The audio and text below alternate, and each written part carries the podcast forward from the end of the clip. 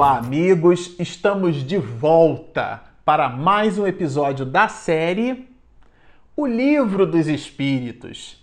Este, o episódio de número 8. Bom, para você que está nos acompanhando no canal, nós estamos estudando esta obra maravilhosa, O Livro dos Espíritos e estamos nos debruçando na introdução do livro. É um livro com, cuja introdução tem 17 partes e nós estamos na metade da parte terceira desta introdução e nos despedimos no episódio passado falando justamente da linearidade, ou melhor, da não linearidade de alguns muitos efeitos físicos observados pelo mestre de Lyon. Estamos aqui falando de Allan Kardec. Ele vai desenvolver uma linha de raciocínio em cima daqueles que produziram objeção sobre a novidade que é a doutrina espírita no século XIX, apresentada no século XIX e ainda hoje, né? Muitos de nós ainda produzimos dificuldades no entendimento da doutrina espírita. Allan Kardec vai colocar na definição, a definição de doutrina espírita, na introdução da obra O que é o Espiritismo.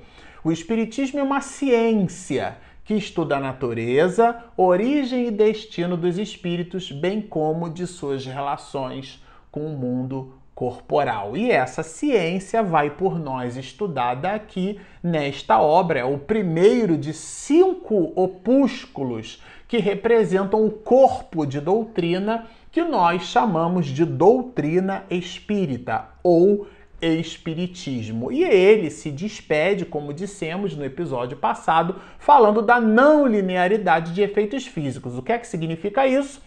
Os efeitos ainda que analisados do ponto de vista puramente mecânico, produzir, pod, poderiam sim produzir aqueles resultados, mas dentro de um determinado de uma determinada lei. E citávamos ali velocidade igual espaço sobre tempo, nós comentamos das fórmulas físicas ou matemáticas, a matemática né, se servindo na física para a instituição de um modelo, um modelo matemático cuja equação represente de forma fidedigna o comportamento nas suas mais variadas perspectivas, seja através da ótica, através da mecânica, através do eletromagnetismo, e nós somos capazes, por fórmula, de descobrirmos os valores, de termos tangibilizados os resultados, porque nós apreciamos determinadas leis. O que, que isso significa? Uma linearidade comportamental se dá. Não importa se você está na França, na Inglaterra, na Austrália ou aqui no Brasil, onde estamos gravando esse vídeo. Não importa, as leis físicas têm sempre os mesmos comportamentos, têm sempre a mesma linearidade. Então, Allan Kardec vai introduzir um raciocínio muito sutil. Se não há linearidade, não pode ser um efeito puramente físico. Esse é o raciocínio colocado por Allan Kardec. Muito sutil que você pode ler a passagem, pode passar despercebido, porque essa é a linha de raciocínio que ele vai nos colocar aqui, olha. É, mas aconteceu que o fenômeno nem sempre lhes correspondeu à expectativa. E ele cita, por exemplo, né, Galileu. Toda via elas se movem em relação à questão da dança das rãs e, sobretudo, em relação ao movimento das mesas girantes porque o que nós habitualmente dissemos é contra dados e fatos não há argumento. Então você participa de uma reunião e a abstração feita ao seu entendimento, a sua negação por sobre aquele fenômeno, existe um fato, o fato do fenômeno que se produz. Cabe aqui identificar se esse fenômeno é um embuste, é uma falácia, é um engodo, é uma enganação ou trata-se realmente de um fenômeno genuíno. Ele, Allan Kardec, na obra O que é o Espiritismo que citamos, vai inclusive nos dizer o fato de existirem vinhos falsos não significa que os bons não existam, colocado por ele, Allan Kardec. Ou seja, O fato de existirem processos é, falsos processo, falácias, engodos, enganações, não significa que não existam processos efetivos e verdadeiros. E é desse processo efetivo, é desse dado, é desse fato que fala por si mesmo que Allan Kardec vai então nos dar essa linha de raciocínio. E vai complementar nos dizendo o seguinte: os fenômenos de eletricidade e de química não estão subordinados a certas condições, aqui ele já desdobra a linha de raciocínio. Como esses fenômenos físicos apresentados nessas reuniões, vejam que ele não ainda não é, trabalha a ideia do conteúdo desses mesmos é, fenômenos. Porque nas prime nos primeiros capítulos da segunda parte do livro dos médios, quando Allan Kardec vai estudar conosco os fenômenos físicos, ele depois vai desdobrá-los entre fenômenos de ordem intelectual e de ordem puramente física.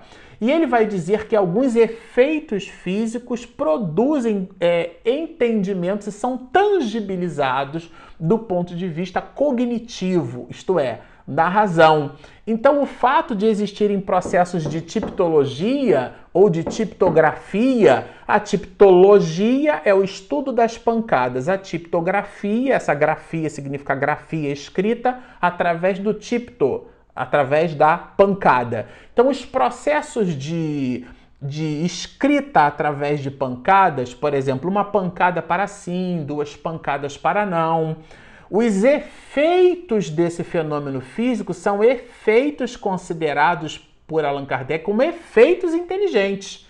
Porque assim como o código Morse, você vai juntando pancadas e forma letras, letras e mais letras formam palavras, palavras e mais palavras justapostas formam expressões, sentenças, proposições e frases, frases e mais frases formam parágrafos, parágrafos e mais parágrafos formam uma ideia. E essa ideia não pode ser o produto do acaso, de uma força pura e simplesmente mecânica. Mas aquele nem entrou nessa linha de raciocínio. A linha de raciocínio que ele vai dar através dessa reflexão é: os fenômenos de eletricidade e de química não estão subordinados a certas condições? É uma pergunta. E essa pergunta é uma pergunta reflexiva. Se esses fenômenos é considerados fenômenos de ordem física, por que, que eles não se repetem dentro da mesma linearidade que nós observamos na química e na eletricidade? Esse é o discurso de Allan Kardec. Ele vai dizer assim, ó, para fatos novos pode e deve haver novas leis, ou seja, será que estamos diante de uma ciência nova? De comportamentos é, dentro da energia eletromagnética estudada, muito bem estudada no século XIX e que nós então estávamos diante de fenômenos físicos, sim, mas é, não entendidos por nós, essa é a reflexão que ele vai colocar. E ele aprofunda, olha. Esse estudo não pode deixar de ser fruto de observação perseverante porque, lembremos, o Espiritismo é uma ciência. Então, toda análise ela necessita de uma investigação racional. A racionalidade é a capacidade, no episódio passado nós citamos Protágoras, inclusive, os sentidos obliteram a razão é, e mostra Protágoras, dá a Protágoras a ideia de que não somente ver pressupõe o entendimento. A condição racional não passa exatamente pelos sentidos. Essa é uma discussão filosófica profunda, mas o ponto aqui de observação é que a análise é o objeto da construção cognitiva. O que, que a gente quer dizer com isso? A observação é um ingrediente científico. Então é por isso que Allan Kardec vai dizer que esse estudo não pode deixar de ser fruto de observação perseverante. E aqui de novo estamos dizendo com isso e justificando com isso o motivo pelo qual na definição de espiritismo dissemos que espiritismo é uma ciência porque ela faz o estudo baseado num método. Esse método é o método de observação, que a gente vai é, percebendo sutilmente nas colocações de Allan Kardec em cima desses itens. E dentro dessa sutileza do mestre de Lyon, ele vai continuar é, é, justamente na perspectiva de que às vezes a gente coloca como fraudulento, a gente coloca na conta né, de fraude tudo aquilo que a gente não consegue explicar. Como no passado nós colocávamos na conta da divindade ou dos deuses, né, dentro da mitologia grega, tudo aquilo que do ponto de vista racional até então nós estávamos impedidos de depreender de fato e de direito. Então a gente colocava na conta do miraculoso, do sobrenatural. Aqui na, no século XIX, Allan Kardec vai nos dizer que a gente poderia então colocar na conta do fraudulento, quando ele nos vai dizer assim: se estão bem certas de que haja fraudes e se não tomaram por fraude efeitos que não podiam explicar, mais ou menos como o camponês tomava por destro escamoteador um sábio professor de física a fazer experiências. É bem interessante essa linha de raciocínio. Porque alguns fatos, eles se nos apresentam e visitam a nossa ignorância. O que é a ignorância no sentido etimológico? É o ato de ignorar, desconhecer. Às vezes a gente diz assim: "Ah, é, Beltrano é muito ignorante", mas de verdade a gente empresta a esta palavra uma expressão cujo valor semântico não está na razão direta do seu valor etimológico. O que, que eu quero dizer com isso? Ignorância não é rudeza, não é arrogância, não é prepotência. Ignorância é a condição de ignorar.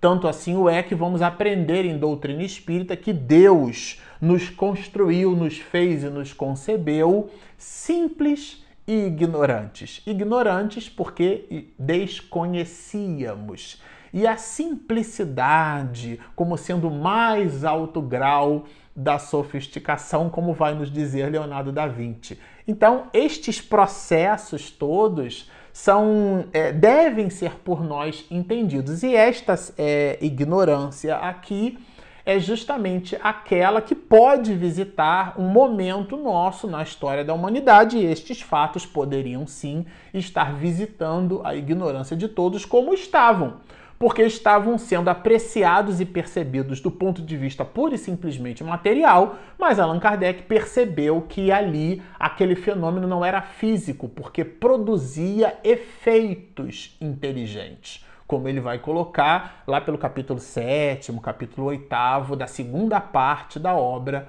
O Livro dos Médios, que aliás é um livro que nós estamos estudando aqui no canal. Se você está nos assistindo na obra O Livro dos Espíritos, super recomendamos. Nós já estamos já para mais de 76 episódios publicados é, no capítulo 17 já dessa obra, buscando estudá-la numa viagem maravilhosa com o mestre de Lyon. Mas aqui, por uma coisa ou por outra, o, o, o codificador nos dá uma linha de raciocínio que a ignorância é objeto das nossas atenções. E ele então produz né, é, a, seguinte, a seguinte reflexão: dever-se-ia negar a física porque há prestidigitadores que se exornam com o título de físicos é, prestidigitador é aquele falsificador, né?